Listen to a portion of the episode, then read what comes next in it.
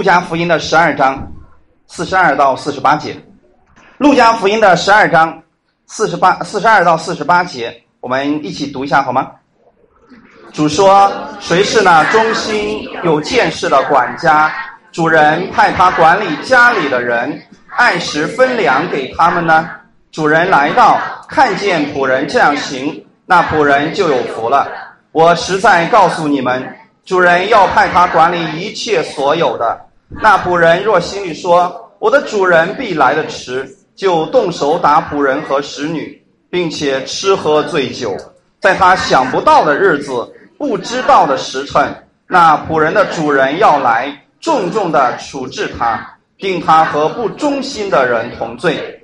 仆人知道主人的意思，却不预备，又不顺他的意思行，那仆人必多受责打；唯有那不知道的，做了当受责打的事，必少受责打，因为多给谁，就向谁多取；多托谁，就向谁多要。阿门。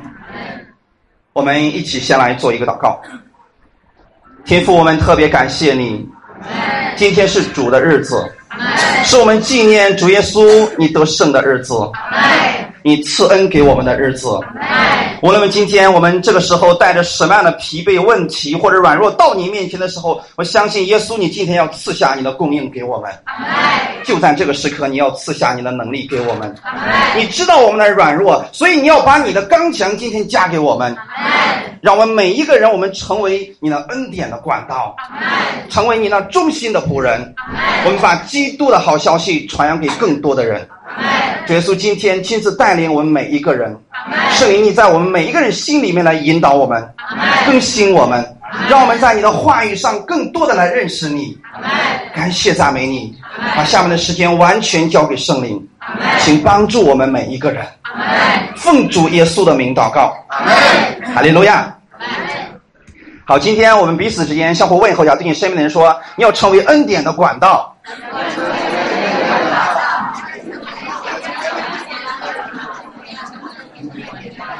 哈利路亚！很多的时候，我们知道，我们知道耶稣是好的，我们知道耶稣那里有许多丰盛的祝福。可是今天我们给别人讲的时候，别人说不，我不要信耶稣，啊，这个耶稣太可怕了。人们对耶稣产生了许许多多的一些误解。那么这些误解是怎么产生的呢？因为过去有不少的人把耶稣讲的不全面。他们不再是一个让人知道赦罪的道，人知道是耶稣是充满恩典和真理的。很多人把耶稣讲的就跟一个律法师一样啊！你到教会之后，这个不可以做，那个不可以做，这个不可以做，那个不，人说我不信不行吗？所以很多人对耶稣一想起来说哦，那么家里人去世的人，我们也不能跪拜，也不能烧纸，也不能怎么样，不能不能。人们以为教会变成了一个宗教，但耶稣永远不会是宗教，耶稣是生命。哈利路亚！如果我们知道耶稣是生命的话，我们就知道我们每一个人，我们都是需要生命的。所以，我们今天分享的题目就叫做“成为恩典的管道”。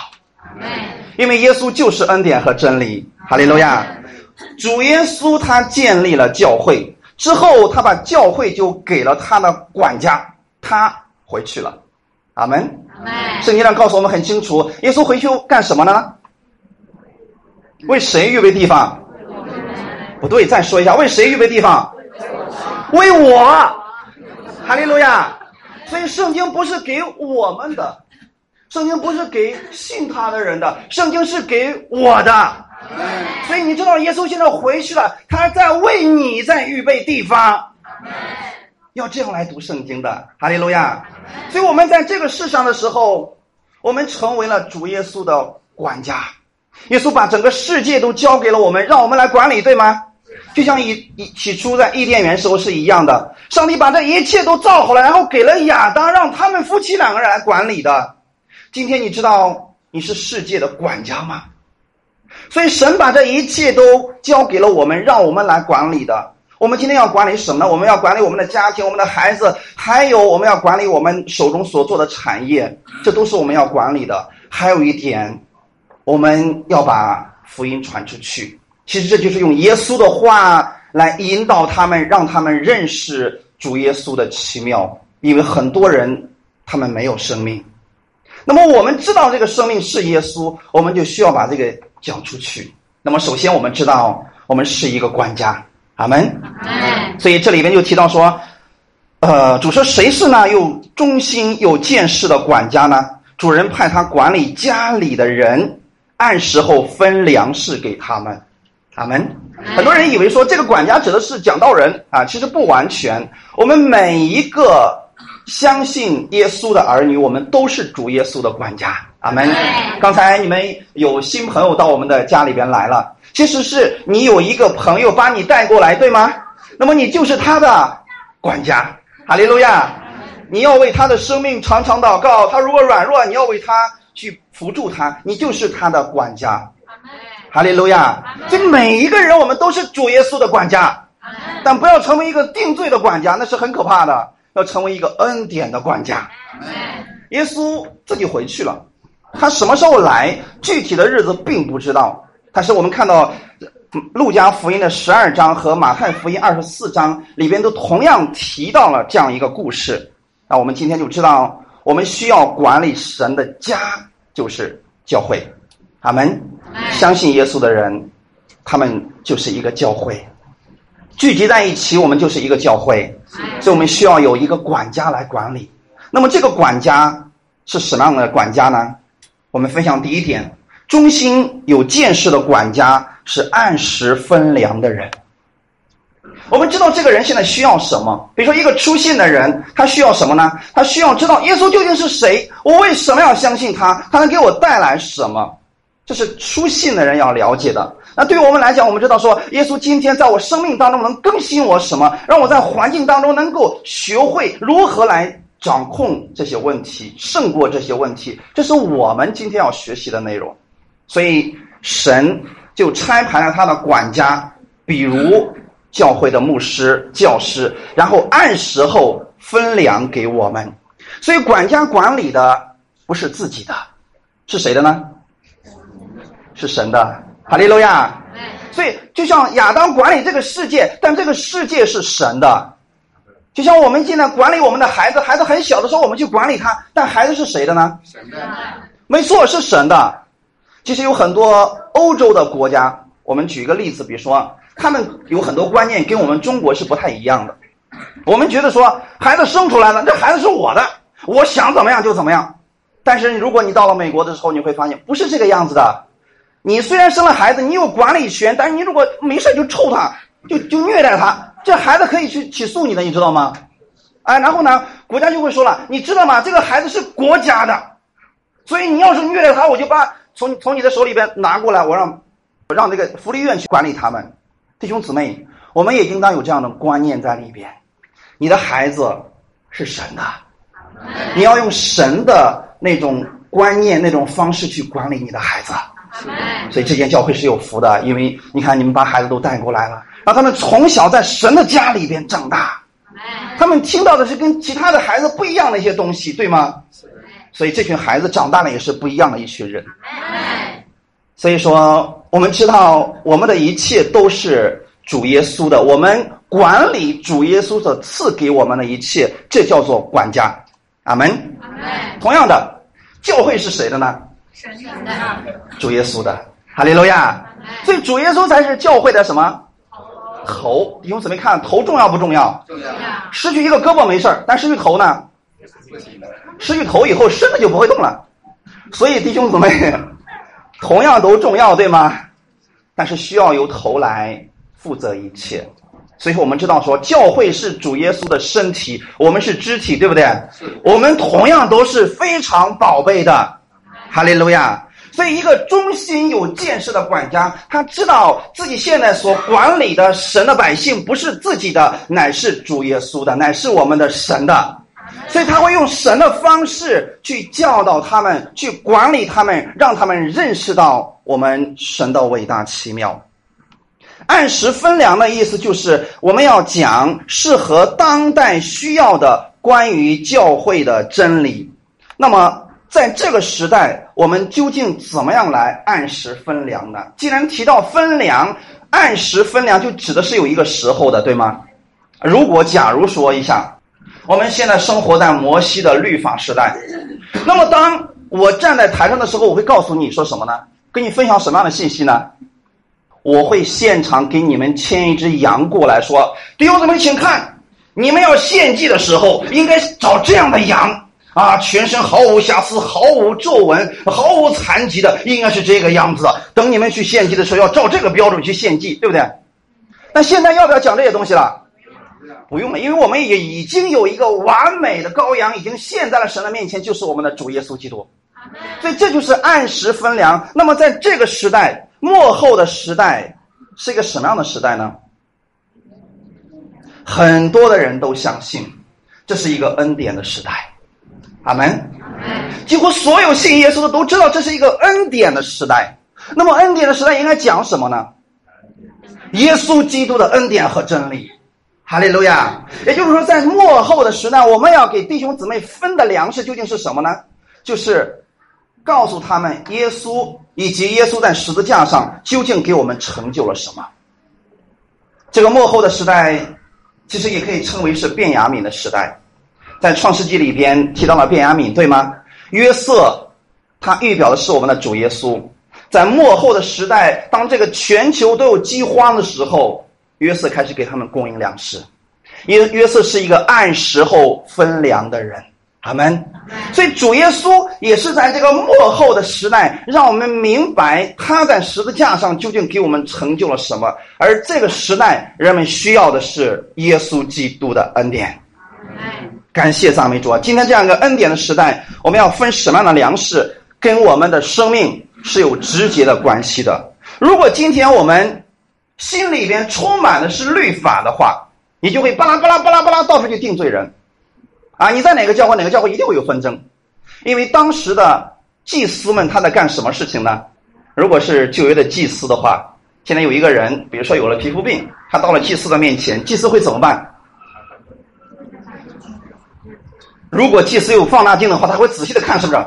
从头到脚说，嗯，哎呀，这个比较严重啊，呃，根据这个律法呀，你得被隔离啊，所以不能在家里住了啊，去那个。旷野地方待着吧，等这个洁净了再回来吧。这是不是祭司传达的信息？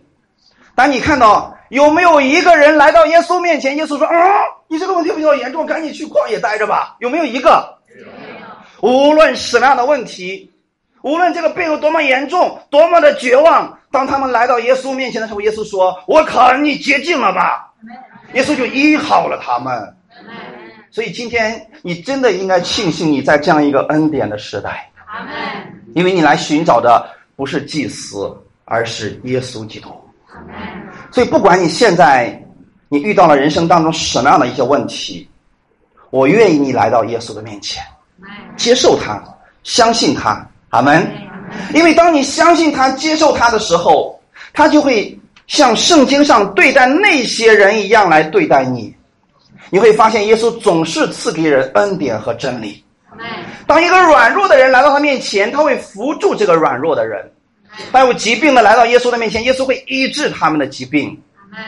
当那个缺乏的人来到面耶稣面前，耶稣会供应给他们。这就是按时分粮的那一位主。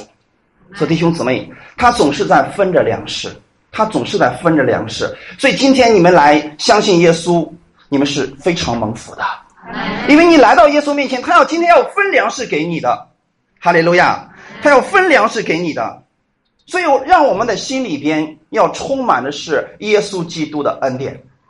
所以我们看到一些人，他嘴里边常常是抱怨、苦读，甚至说，呃，总是说别人不好。其实不是怪他，是因为他所领受的信息是那个样子的。我们看见经文，《路加福音》第六章四十五节就说了一句话说。善人从他心里所存的善就发出善来，恶人从他心里所存的恶就发出恶来，因为心里所充满的，口里就说出来。弟兄姊妹，我愿意你们口里说出来的都是耶稣基督的话语。那个时候，证明你被耶稣的恩典充满了。所以你看到一个人，他每天都赞美着耶稣，他心里是被耶稣充满了。哈利路亚！那么今天很多人说，那么究竟怎么样才能被耶稣充满呢？怎么样才能够有这样的喜乐呢？其实很简单，你只要找到源头就好了。就像你家里有自来水管一样，你只要跟源头接上了，你打开之后，它就源源不断的供应出来了。阿门。我举个例子来讲，什么叫充满呢？你比如说，今天我们吃这个米饭，大家都喜欢吃米饭是吧？不停的吃，不停的吃，不停的吃，不停的吃，你会发现，一开始是在这个位置，是不是？过一会儿到这个位置了，再吃到这个位置了，再吃到这个位置了，结果一说话怎么样？什么出来了？饭出来。没错，米饭出来了，对不对？我说的这就叫做充满。如果你每一天不断的领受基督的信息，领受、领受、领受、领受，等你一张口，什么出来了？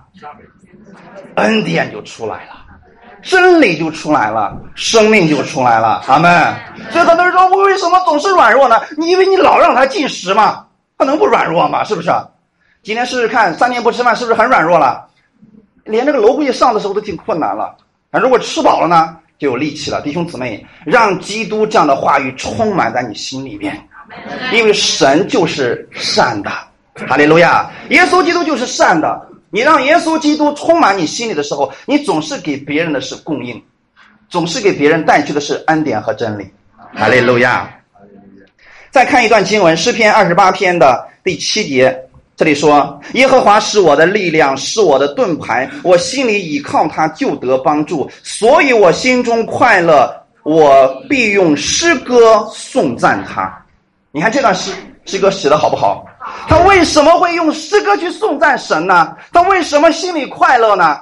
因为很简单，他心里知道耶和华是我的力量，是我的盾牌，我心里就依靠他，然后就有喜乐出来了，是不是？然后就有赞美出来了。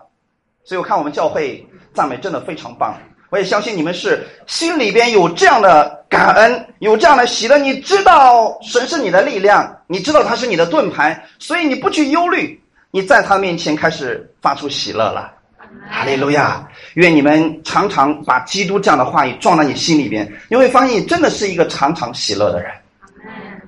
有一次，我跟我们的童工一块出去探访，到一个老人家里边，呃，这个家里的这个老人是一个瘫痪的人，啊，女儿一直在服侍他的这个父亲。结果呢，我们去的时候看到这个家人，这个女儿呢，其实是满脸愁容的。其实我们去了之后也没有说什么，我就坐在那个地方，然后他就说了：“你是牧师吧？”我说：“嗯，你怎么知道的？”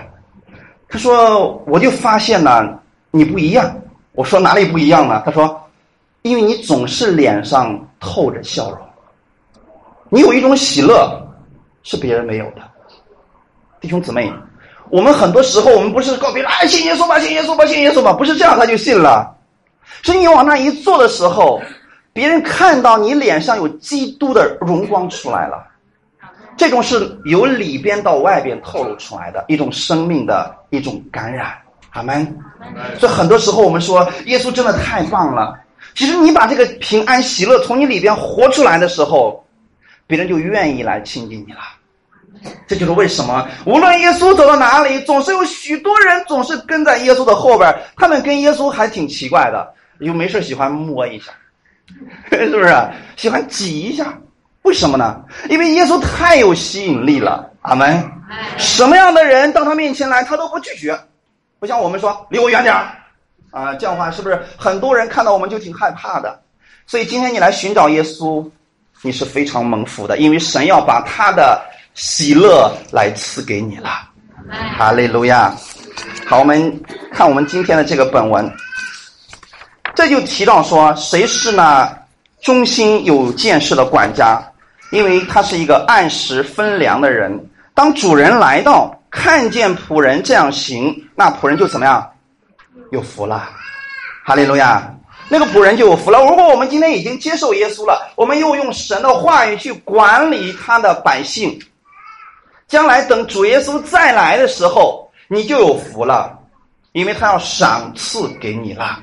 然后后面怎么说的呢？我实在告诉你们，主人要派他管理什么？一切所有的。一切所有的。弟兄姊妹，如果说你说我不会传福音，好办，把自己的孩子教导好，你也是有福的。啊，是不是很简单？过去我们老师给我讲了一个笑话，说如果你觉得你没有传福音的恩赐，就多生点孩子吧，也是个方法，对不对？至少把自己的孩子教导好了，这是一个好事情。那样的话，你也是有福的，因为耶稣亲自告诉说：“我实在的告诉你们，实在在希腊语原文的意思是我阿门的告诉你。”这意思就是不是跟你商量的，不是怀疑的，是我确定的，就这样实在的告诉你，主人要派他管理一切所有的。今天你在这个世界上管理好了我们现在的一切，就是把基督的话给他们了。将来神要把一切都给你，让你来管理的，这就是神要给你的赏赐，弟兄姊妹。这就是我们刚才所提到的这个啊，忠心有见识的管家。所以我们需要向神的百姓去分享的是耶稣基督以及他在十字架上究竟给我们做了什么，而不是我们自己做了什么，我们自己的能力。因为恩典指的就是耶稣他自己。阿门。哈利路亚。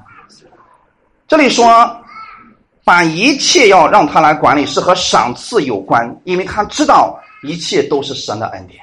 就像今天我们知道说，哦，我现在所有的一切都是主的，我只是在管理主耶稣的给我的这一切。那么将来到天国的时候，新天新地的时候，其实我要让你管理这一切的，因为你认识我是正确的，你认为这一切都是我的，你还是一个管理者。好门。那我们看第二个不忠心的管家，既然有忠心有见识，那就它的对立面就是不忠心还没见识，是不是？看这样一个管家是什么样子啊？嗯，在第四十五节，那仆人若心里说：“我主人必来的迟”，就动手打仆人和使女，并且吃喝醉酒。好，这个不忠心的管家，他有一个问题是什么呢？他第一个，他认为主必来的迟。其实我们今天，我们都相信主耶稣再来的日子怎么样？是近了还是远了？近了，太近了，对吗？圣经中有句话说：“当你们看到无花果树发嫩长叶的时候，你们就知道夏天近了。”其实无花果是以色列的代表，对吗？你看到以色列都建国了，你就知道说：“哦，人子都站在门口了。”那你说他建国都多少年了？是不是？这个门口怎么都这么难进呢？也许就是一步之遥。耶稣就到了，是不是？所以我们都知道这个日子太近了。那近了的时候怎么办呢？这个时候需要去成为一个有见识的管家，就是按照正常的这个时代应该有的信息来告诉他们，主耶稣再来的日子近了，我们要警醒了。阿门。但是法利赛人这群不接受耶稣的人，他们不希望耶稣到来，这个很容易理解的一个事情。耶稣没有来之前，法利赛人掌控着所有的信徒们，对不对？他让他们干什么，他就干什么。他们在律法之外加了很多的东西啊，比如说这个呃安息日的时候不要走超过两里路啊。我是举个例子来讲啊啊，那么百姓们都不走两里路的，然后这个时候呢，祭司他吭哧吭哧坐着马车或者坐着驴车超过了两里路，有个信徒说说祭司你怎么走超过两里路了？祭司说你看我啥时候走了？理解我意思没有？我什么时候走了？我的脚都没沾地啊！所以就是他们把律法给了谁？给了信徒，自己怎么样？不遵守。所以耶稣称他们这群人是什么样的人呢？假冒伪善的。万一你看，你把这个难担的担子给百姓了，你自己就一点都不担。就这个问题啊，他们把律法变着法儿的让百姓去遵守，但是他自己却不遵守。所以这就是不忠心的关系。他认为主不会那么早的来的啊，不要紧的，没有关系的。所以，当耶稣来的时候啊，他们却反对耶稣，因为耶稣来了以后，出现了一个事情，什么样的事情呢？在约翰福音的十二章的十八节到十九节，约翰福音十二章十八到十九节，这里说，众人因听见耶稣行了这神迹，就去迎接他，好不好？施洗约翰都知道，今天我只不过是一个旷野的呼声。你们看到米赛亚，你们就应该去跟随他。但是法利赛人不是这样的，他们看到人们都去迎接耶稣了，他们心里面开始愤怒了，他们开始嫉妒了，他们彼此说：“看呐，你们是徒劳无益，世人都怎么样？随他去了。”弟兄姊妹，难道不应该随耶稣去吗？应该。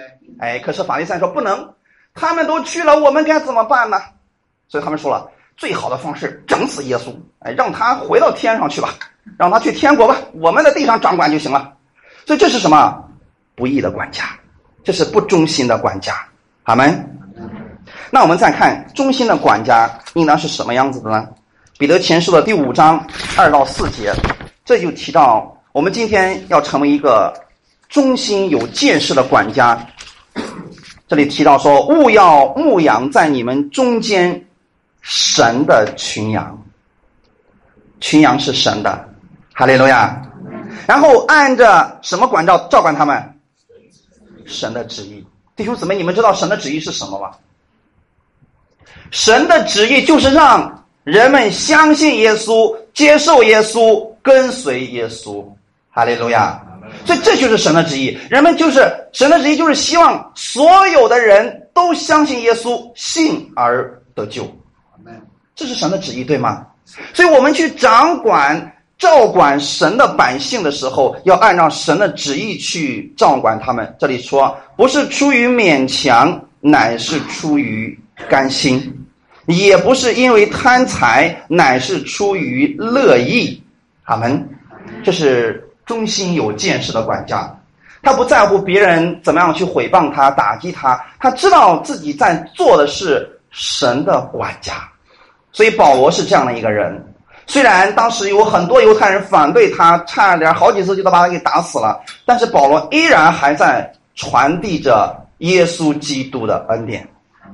所以这保罗他自己知道自己在干什么。这里说也不是辖制所托付你们的，乃是做群羊的榜样。到了牧长显现的时候，耶稣基督再来的时候，是吗？是。我们是牧师，但是有一个牧长是谁？耶稣。耶稣。当耶稣再来的时候，他们必得那永不衰残的荣耀冠冕。阿门。阿门。保罗是不是知道这个事情？是当跑的路我跑尽了，当守的道我守住了，必有那公义的冠冕为我存留啊！你看，在这个世界上，很多世人都在干什么？是不是都在存着自己的产业？好，我趁着这个房地产上涨的时候，我多买点，我买了几百套，那又怎么样呢？等有一天上帝把这世界全部像旧衣服卷起来的时候，你的房子被卷哪去了？是不是？啊，那说我多存点钱，我在银行里存上几个亿，那又怎么样呢？当有一天耶稣把这个世界卷起来的时候，你这个钱被卷到哪里去了呢？是不是天上就没有了？所以这个有形的世界，将来有一天神要用火把它全部怎么消灭掉的，然后赐给我们一个永不衰残的国度。哈利路亚！就你要在这个世界上用这样的物质去得着那荣耀的冠冕，永不衰残的冠冕。哈利路亚！就是你用这个世上的钱财去管理神的百姓，去帮助人的时候，你就得着那永不衰残的冠冕了。这是忠心有见识的管家。那后面说这个不忠心的，他还有一个特点是什么呢？动手打仆人和使女。好，弟兄姊妹，我听说咱们教会的弟兄姊妹对圣经还是比较了解的。那你们怎么理解这段经文呢？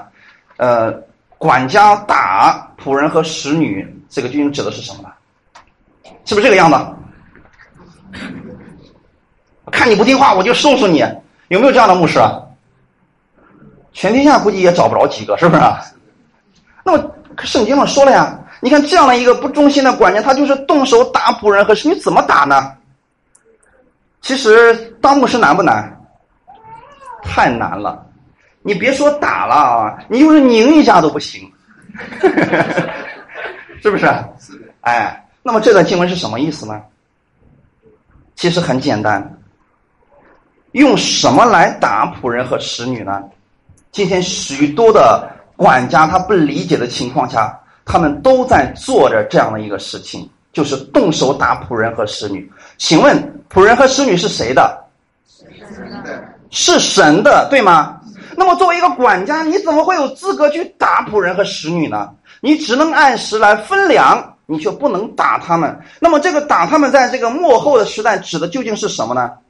用律法定罪他们，用律法定罪他们，让他们觉得自己很污秽，让他们觉得自己毫无希望，甚至让他们感到绝望。这就是在打他们啊，弟兄姊妹。我给大家举一个旧约当中的例子，这个是在民数记的第二十章第十节的一个内容，相信大家都读过这段经文，我们一起来读一下好不好？摩西亚伦就招聚会众到磐石前，摩西说：“你们这些背叛的人，听我说，我为你们使水从这磐石中流出来吗？”是不是摩西说的话？四十年前。百姓们口渴了，不停的埋怨。摩西到神的面前祷告说：“主啊，我该怎么办呢？”神说：“你拿着杖去击打磐石，磐石就出水流出来，来供应百姓和牲畜喝，对吗？”当时摩西听了这个话之后，他击打了磐石，磐石就真的流出水了。这个过后大约过了四十年的时间，这时候百姓又渴了。神当时说的非常的清楚：“你吩咐磐石出水。”对吗？对。可是这个时候，摩西因为这群百姓太不听话了。你看，这群百姓是不是让摩西来管理的？摩西是不是管家？是。他这个时候应该分水才对，对不是？可是摩西被这群这百姓啊给闹腾的人心里极其烦躁啊，他就开始定罪百姓了。你看他说的什么话？你们这些背叛的人，听我说，我为你们。使水从磐石里流出来吗？那么他怎么样让磐石里出水？他就拿杖，是不是？梆梆，又去击打磐石了。结果是不是还是出水了？但是神因为这件事情说：“摩西啊，摩西啊，你没有让我在百姓面前为圣啊。”很多人说：“哇，你说摩西就敲了磐石两下，为什么神这么残忍，就不让他进去了呢？就不能进到迦南地，就因为这件事情吗？”其实这就犯了一个极其严重的问题啊！他不该在这个时候传达错误的信息。那个磐石指的是我们的耶稣基督，对吗？是的。在四十年前，摩西已经击打了磐石了，磐石已经流出来水了，对吗？是的。四十年之后，这个时候神说：“你吩咐磐石，吩咐磐石，没有人再能够击打那死而复活的耶稣。”所以耶稣只能被击打一次。哈利路亚！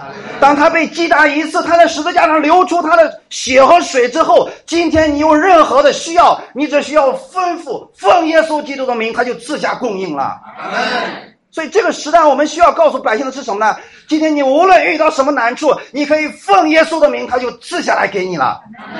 相信他，接受他，这就可以了。因为水早已经存在了磐石里边去了，你吩咐他就供应。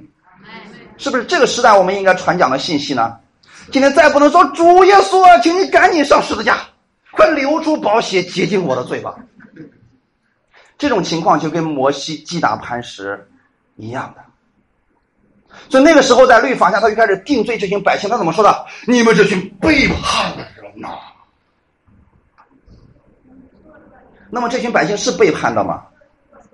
是，但是今天。因着神的怜悯已经到了，神不看他们是背叛的，要不然这群背叛的人怎么能够进到迦南地的？第二代被第一代的罪少了吗？不少吧。第二代都听话了吗？也没有听话，但是他们进去了，所以不是因为他们的行为好，是因为那个磐石已经被击打过了。阿门。今天你们也是一样的，今天你们来领取耶稣基督的恩典。领取他的医治，领取他的能力，不是因为你的行为好，而是因为耶稣已经被神击打过了，所以他流出来了，他的血在十字架上已经流过了。今天神要供应你，供应给一切相信他的人。所以今天如果你再听到别人定罪于你啊，你的行为太糟糕了，所以神要修理你啊！啊，你离神太远了，你小心点，神要用用这个疾病来管教你呢。如果是这样的话，就是动手在打仆人和使女，让他觉得自己怎么很污秽。所以你会发现，当我们如果经常听这样的信息的时候，我们心里就很害怕，对吗？就是说，还还是不要相信了，我离神远点比较安全。你传讲的是旧约的神，旧约在律法之下，是不是百姓对摩西怎么说的？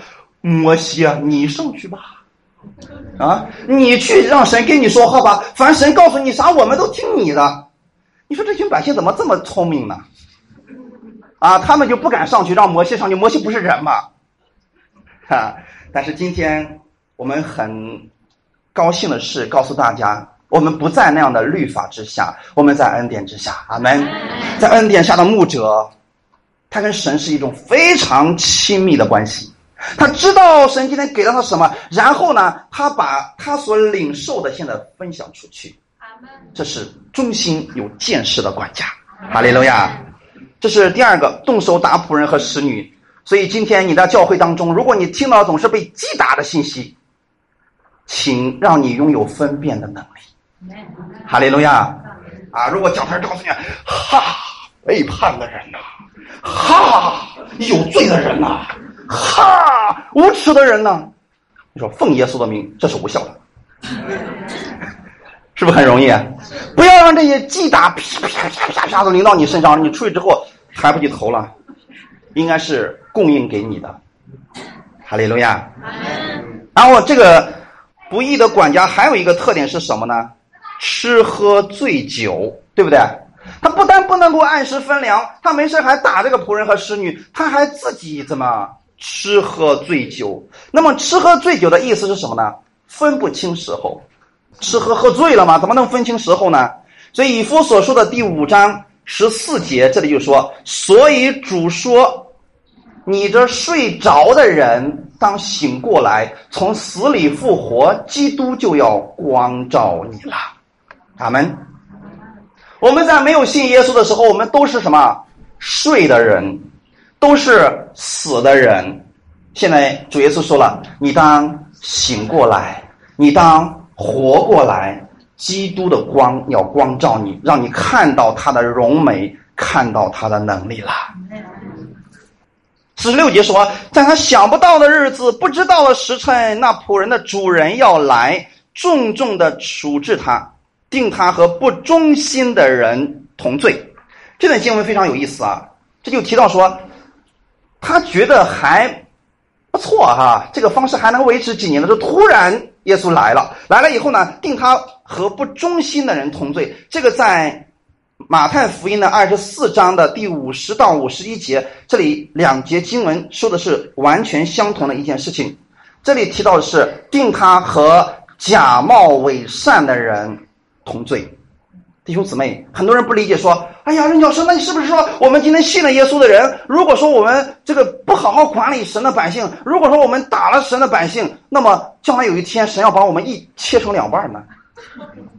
这里的意思是重重的指他就是腰斩了，是不是要切成两半呢？如果这样呢，就麻烦了。你们有没有打过自己的孩子？麻烦了，救恩都不稳固了，是不是？其实说的不是这个事情，他说的是什么呢？这里所说的这个恶的仆人，不忠心的，指的是不信的，指的是不信的弟兄姊妹，因为在马太福音的二十四章前面就提到了一些事情，耶稣讲了很多的比喻，对不对？啊，说他再来的时候，这个世界有什么样的特点？挪亚的日子如何？人子的日子又如何？罗德的日子怎么样？末后的日子也怎么样？人又娶又嫁，想不到的时候，突然人子就来了。那么在后面就提到说，呃，两个人在田里边取去一个撇下一个，两个女人推磨取去一个撇下一个，那你说这两个女人都是信的吗？不是，是不是很清楚了？所以我们解释圣经一定要看上下文，不能拿出去说哦，哎呀，这是信的人。如果说他敢这样去对待这个神的仆人的话，或者说对待这个神的百姓的话，要把他腰斩了，他就不得救了。这错了，因为根据上下文来讲，这里指的是恶的仆人是不信的。两个女人同时在推磨，一个被取去，一个撇下。我特意查了这个希腊的原文，希腊文这里边提的是另外一个词，叫做两个人在田里边取去一个，它指的是接纳一个，撇弃一个。弟兄姊妹理解了吗？你怎么样被神接纳的？因为相信他，所以耶稣就接纳你了。阿门。约翰福音第一章是不是说的很清楚？凡信他的人，他就赐给他们权柄，做神的儿女。哈利路亚！哈利路亚！你相信耶稣，耶稣就接纳你了，天父就接纳你了。如果你不要相信他，你就被撇弃了。不是神不要你，不是神非得要丢弃你，是因为你不要他呀。我给很多人讲过，我说，将来有一天啊，为什么天国有一些人进不去？其实不是神不让他们进，是他们实在受不了，所以他们就不想进了。我说，举一个例子来讲，在地上的教会是不是将来天国的模型？我说啊，你想想看啊，今天我们去叫别人说跟我一起去聚会，不不不不不不不能去不能去了，他受不了了，坐那儿坐一个小时听到实在太没意思了。我说呀，所以说他们不能进天国呀。有人说为什么呀？你想想看啊，我们到这里听到是不是一个小时啊？他们耳朵都受不了，屁股都受不了，将来到天国干什么事儿？没错，没有时间的，天天敬拜。天天赞美，那不还不得疯了吗？哈哈，所以啊，如果说你们觉得说，哎呀，这个赞美实在太棒了，听到是一种享受，恭喜你，将来到天国你要享受更大的。阿门。啊，哈利路亚。这不是神不让他们进，是他们受不了，他们进不去。他们说我不要不要不要。所以两个人在田里边取去一个，接纳一个，然后呢被丢下一个。两个女人推磨也是一样的，接纳一个。丢弃一个，所以一个是信的，一个是不信的。今天不是看你的行为如何，是你有没有相信他。哈利路亚。然后后面还有我们非常重要的一些内容啊，四十七节就说了：仆人知道主人的意思，却不预备，又不顺从他的意思行，那仆人就必多受责打。哇，这样的话就比较麻烦了啊。我们分享第三点，多给谁就向谁多要，是不是？第二点没告诉你们，第二点是不忠心的管家。第三点就是说，多给谁就向谁多要，这又是一个非常危险的、敏感的、让人不太理解的一些议题啊。特别是已经相信耶稣的人，我们都流传着这样一句话说：“你们要小心点儿。”这又是定罪啊！听好了啊，那个不忠心的管家又来了啊！你们得小心呐。将来你们都得向神要交账的，别以为你做了那些事神不知道。将来在天国有一个什么巨大的屏幕，把你一生当中所犯的所有的罪都给你全部照出来，让不是全球了啊，从创世以来直到那个世界末了的那人都看着。如果你听到这样的信息，还要不要进天国了？不想进天国。那能是天国吗？那比地狱还可怕呢！你想啊，天天受煎熬。哎呀，我小时候犯了这样的错误，哎呀，你想，所有的人都知道了。那如果放了前面第一个，你你怎么做？主了，还是让我出去吧，我不要在这儿待了。可是很多人今天是不是还在传达这样的信息？小心点儿啊！啊，不要犯罪啊！我们今天也提倡不要犯罪，但是如果用这种方式的话，这个天国那就真的比地狱还可怕了。在地狱顶多就是受受罪而已，在天国还让你心里边天天承受这种痛苦，啊，那是天国吗？天国是不是美好的？不是让我们以后进了天国没事就看全球之人都谁都犯了什么错，谁都犯了什么错，谁有多么可恶什么？这不是天国。是的，弟兄姊妹，我们要有正确的对神的一个认识。还有一个告诉我们说什么？说你看看圣经上不也说了吗？多给谁就向谁多取。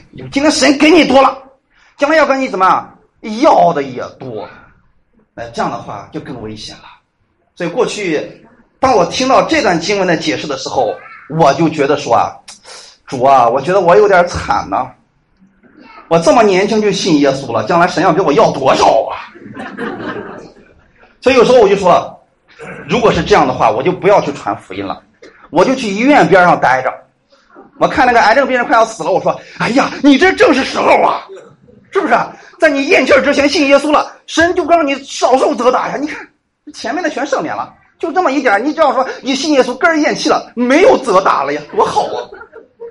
那这样的话，你说这个传福音反而变成一种咒诅性的东西了。那个时候我不认识神了，所以我说主啊，这太可怕了！你给我多，就向我多要啊！你多托付给我，就向我多要啊！这我还是不知道的比较好。所以有一段时间我就不再去教会了，我觉得听的多了，那就是神给我多了，以后要要更更多的，我还是不要知道比较好。但弟兄姊妹，错误的信就淡出了错误的行为，是的，生活也会错得一塌糊涂，因为他们不理解，他们又变成那个不义的管家，那个恶的仆人，就击打人了，让人觉得什么离开神比较安全。弟兄姊妹一定记得，如果你听了信息之后，你觉得说离开神、远离神比较安全，你一定是信错了。今天耶稣是什么样子呢？是你越靠近耶稣，你觉得耶稣越好的，你越愿意去跟随他，你越愿意去亲近他的。阿门。只有在律法之下的，在旧约律法之下的人，他们才愿意远离神。这很简单。我给大家举一个圣经当中的例子，当时有一个犯奸淫被抓住的女人被丢到了耶稣的面前，他们特别想拿石头打死这个女人。耶稣说：“你们中间谁是没有罪的，你们可以先拿石头来打他。”圣经上出现了一个非常奇妙的事情，那些人从老到少，一个一个都出去了。弟兄姊妹，为什么是从老到少？因为他们的思维，因为耶稣说了一句非常重要的话：“你们中间谁是没有罪的，把他们定到哪儿去了？罪上，是不是？他们一想，老的一想，我天儿啊，我都这么大年龄了，我这一生犯的罪可不少啊！你我得先撤。弟兄姊妹，如果今天我们不断的告诉别人啊，你是个罪人，今天又犯罪了，又犯了多少多少多少多少，他们会跟这个老人一样离开。”那个少年人也是一样的，少年人说：“我天，那个长老都去了，我还在这待着干啥？还是离离开比较安全呀。”所以今天在很多律法教导下的信徒就这个样子，他想离开，他又不敢离太远，因为怕神管教，所以就是那种似离若离，哎，又不敢不离的那种情况。去教会聚会吧，觉得很痛苦，因为怎么？啊，现在被这么扇来扇去的，但是不去吧，又害怕被神扇来扇去的，所以很痛苦啊。你们是有福的，因为你们在新的新约之下，你们在基督的恩典之下。你们觉得说敬拜耶稣太美好了，阿门。跟耶稣一起唱诗歌太美好了，所以你说我我赞美耶稣，我觉得心里面非常舒服。所以你是越来越愿意靠近耶稣的，哈利路亚。如果有一篇信息。让你听了以后觉得说：“哎呀，这个耶稣太美好了，我要相信他，我要跟随他，我太愿意了。”这个信息是最棒的信息。感谢赞美主。啊，这里又说了一个问题啊，说，啊，那仆人啊，他知道主人的意思，却不预备，又不顺着他的意思行。今天是不是几乎所有的教会都知道这是一个恩典的时代？可是却不讲恩典。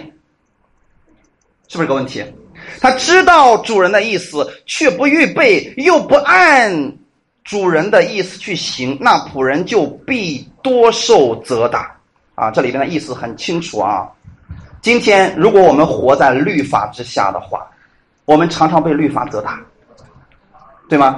常常被律法定罪。你知道的律法越多，你被定罪越多；你知道的少，你的定罪就少。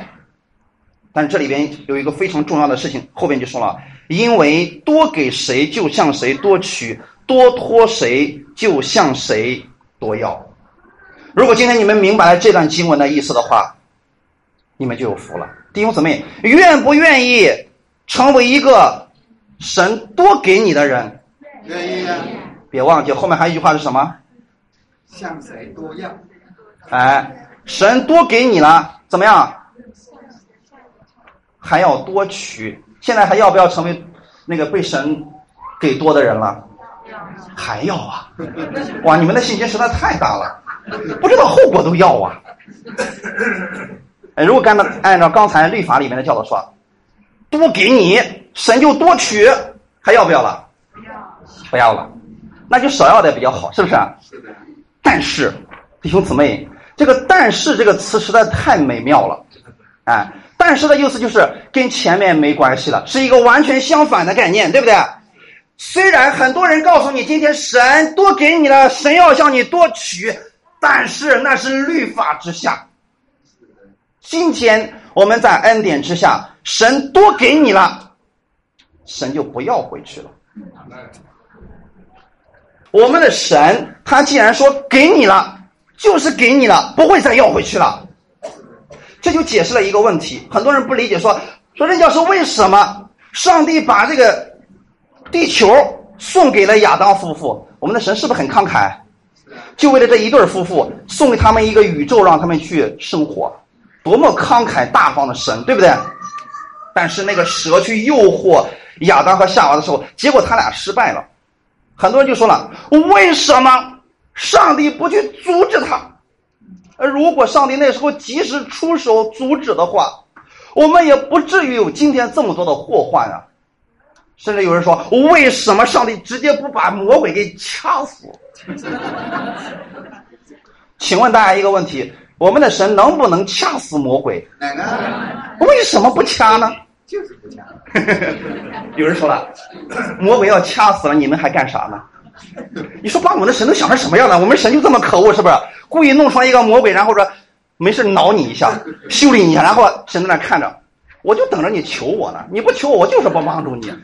如果这样想神的话，这神哪是神呢？那就是一个暴君呢。是的。但是我们的神不是这样的，因为这种解释都像刚才那个不义的管家一样，是不是？飘飘飘飘就扇别人了啊！真正的意思是什么呢？我们的神是看我们跟他是同样的宝贵的，他看你是一个独立的个体。一开始上帝造人的时候说的非常清楚，我们要按照我们的形象和样式造人，对吗？所以当亚当和夏娃被造出来以后，他们里边已经有了神的形象和样式了。当上帝把这个东西给他的时候，神就不再要回来了。这就叫做礼物，对吗？今天你送给别人一个礼物，你送给他的时候，你说：“哎，不对啊，我今天看你行为不太好，拿回来给我。”这不叫送出去，这叫干涉别人，对吗？既然送出去，意味着什么呢？因为怎么知道送出去意味着什么吗？送出去意味着你给了别人之后，别人怎么处理这个问题，处理你所送的礼物，那是别人的自由了。阿门。上帝把这个世界赐给了亚当，然后亚当他就拥有了这个世界的管理权，对吗？对的。可惜亚当把这个管理权又给了魔鬼，让魔鬼来掌控掌控了。所以这时候神不能说我直接把魔鬼掐死，这样就显不出神的公义了。所以神要把这个合法的夺回来，必须是以人的方式把它夺回来。阿门。所以耶稣才道成肉身，成为人的样式，才来到世界上受这么多痛苦。他要完成神公义的律法，通过这个方式把原来魔鬼夺去的东西重新再夺回来，这就是神的公义的彰显。哈利路亚。所以请记得一件事情：神给你了，就不再要回来了。哈利路亚。一定把这句话记在心里边。神给我了，就不会再要回来。那有人说：“人家这句话怎么解释吧？”啊，这里不是说了吗？多给谁就向谁多取，其实非常容易理解，不是神来取，是别人来取。我给大家现场举例的来讲，当我明白耶稣基督的恩典有何等的丰盛的时候，我才能供应给你们。是的，对吗？对，这是一个单贯道，你发现没有？我从神那里得着供应，我再给出去。不是我们跟神是一个循环的，我神给我了，神再要回去，神给我，神再要回，不是这样的，它是一个单管道的形式。神不断的给给给给我之后，我知道了，我分享给你们，分享给你们，分享给你们，这就是按时分粮了。所以，如果你这样的一个，你在这样一个信息之下，你就愿意成为一个被神多给的人了。因为你给的多，你得到多了，你给出去才能多嘛。你想给别人一杯水，你现在有一桶水啊。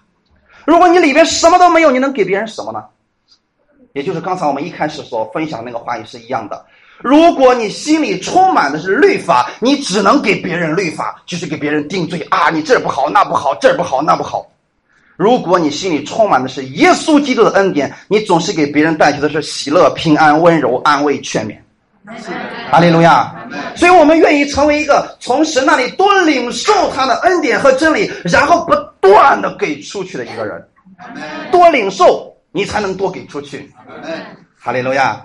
然后说多托谁就向谁多要，弟兄姊妹，我们今天作为一个恩典的管道，今天神把他许多的恩典托付给我们，我们要把这个恩典给出去。就像我在教会里边给你们分享讲道一样，如果我这里什么都没有，你们从我这能取到什么呢？什么也取不到，对吗？我说大家唱首歌，然后结束吧。因为我们这里没有嘛，但如果我今天明白了耶稣基督的恩典，我明白了很多，我就不断的给，不断的给，不断的给。你们也是这样的，你们领受以后，你们也不断的给出去，然后耶稣基督的恩典就被传开了，耶稣基督的美好就在世界上传开了。这就是保罗所说的，这个责任已经托付给我，因为他知道的恩典的奥秘太多了，所以他迫不及待的想要告诉别人，要说出去。哈利路亚！如果有一天你明白了耶稣基督那丰盛的恩典，所以我愿意你们多去听听以弗所说，太重要了，是吧？你明白耶稣给你的恩典有多么的丰盛的时候，你就迫不及待的想要给出去。阿门。就像今天，如果说是是里边有一个公司说了啊，今天所有的人过来了啊，每个人发一块黄金，你到那已经领取了。你说赶紧去吧，快点去吧，是不是？你就迫不及待的想要告诉你身边的人，赶紧去，赶紧去，哎，那个太美好了，太美妙了。如果你不明白那个价值，你不会去做的。弟兄姊妹，先让你从神、从耶稣那里多领取他的恩典，你就愿意多给出去了。所以在恩典之下呢，基督徒有个特点是什么呢？他不断的被充满，被基督的恩典充满，被基督的话语充满的时候，他就说：“哎呀，不行啊！我今天不给别人传福音，我心里就难受啊。”不是过去那种，你若不传福音，你就怎么样？有祸了！哇！他就说：“他主啊，我今天实在找不着人呢。”是不是不一样？完全不同的两种生活，对不对？这个你太喜了，你告诉别人说：“哎呀，赶紧过来了！”别人说：“我不去。”哎呀，算了。是不是？他不去是他的损失，你不会受伤，所以这就是在恩典之下，我们从神那里多领取，然后别人也从我们这里多得着。哈利路亚！好看最后一段经文，《使徒行传》的第二十六章十八节，这段经文我们要一起来读一下。我差你到他们那里去，要叫他们的眼睛得开，从黑暗中归向光明。从撒旦权下归向神，又因信我得蒙赦罪，和一切成圣的人同得基业。阿门。阿门。这就是今天明白更多的耶稣基督恩典的人，他的一种冲动。看见了没有？他的眼睛打开了，他就希望别人的眼睛也能打开。也能一起来认识这位主耶稣的美好，阿门。那我们在告诉别人福音的时候，不是因为我不传我就有祸了，是因为他们现在正在黑暗当中。我们祷告让他们的眼睛打开，让他们从哎黑暗当中归向光明。耶稣就是光明，哈利路亚。从撒旦的权下归向神。你知道今天有多少人？他们今天仍然在痛苦当中挣扎，疾病当中挣扎，绝望当中挣扎吗？因为他们在魔鬼的权下，对吗？这时候怎么办呢？耶稣基督奉主耶稣基督的名，就可以解开一切魔鬼的锁链。然后这里面说了，让他们从撒旦的权下归向神，又因信我，请记得弟兄姊妹，这里指的不是你的行为，是你相信耶稣基督，你愿意接受耶稣基督的话，你就得蒙赦罪了。耶稣来不是要定世人的罪，乃是要叫世人因他得救。哈利路亚！而且，当你接受耶稣的时候，神不再定你的罪了，还有一个巨大的祝福，让你和一切成圣的人同得基业。神的天上给你存留了丰盛的基业，神的地上也给你存留了丰盛的基业。当你接受耶稣的那一刻，那个时候你手中所做的就开始被神祝福了。你不再像过去那样去生活，你是每一天你开始为你自己的孩子祝福，奉主耶稣基督的名，今天神的健康、喜乐、平安在我家孩子的身上。你是用耶稣的名字在祝福你的孩子，对吗？当你在公司里上班的时候，你开始奉主耶稣基督的名赐福给这间公司，因为我在这里，神要赐福给他。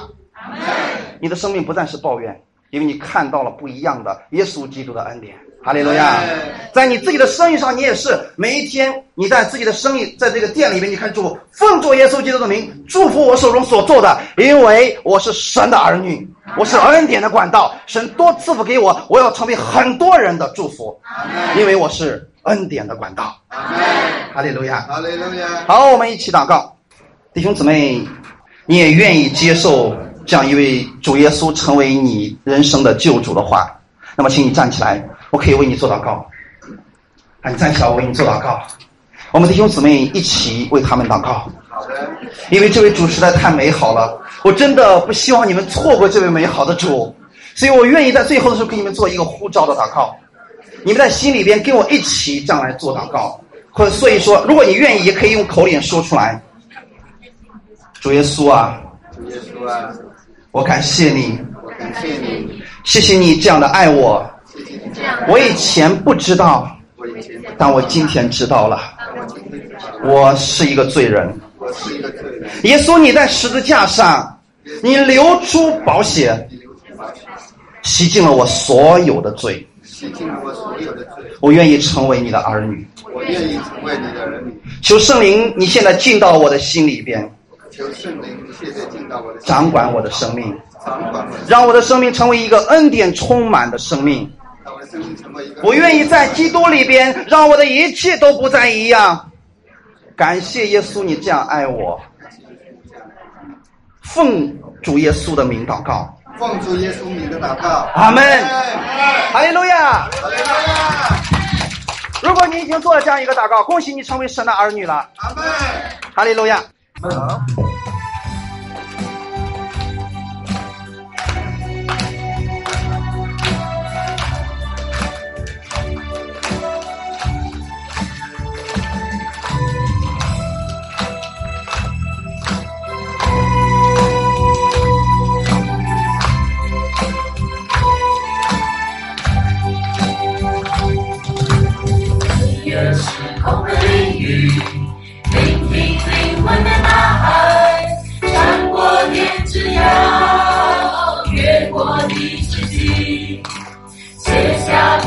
我的心情，分享永恒的生命，真理在我心，哦，真爱在我心，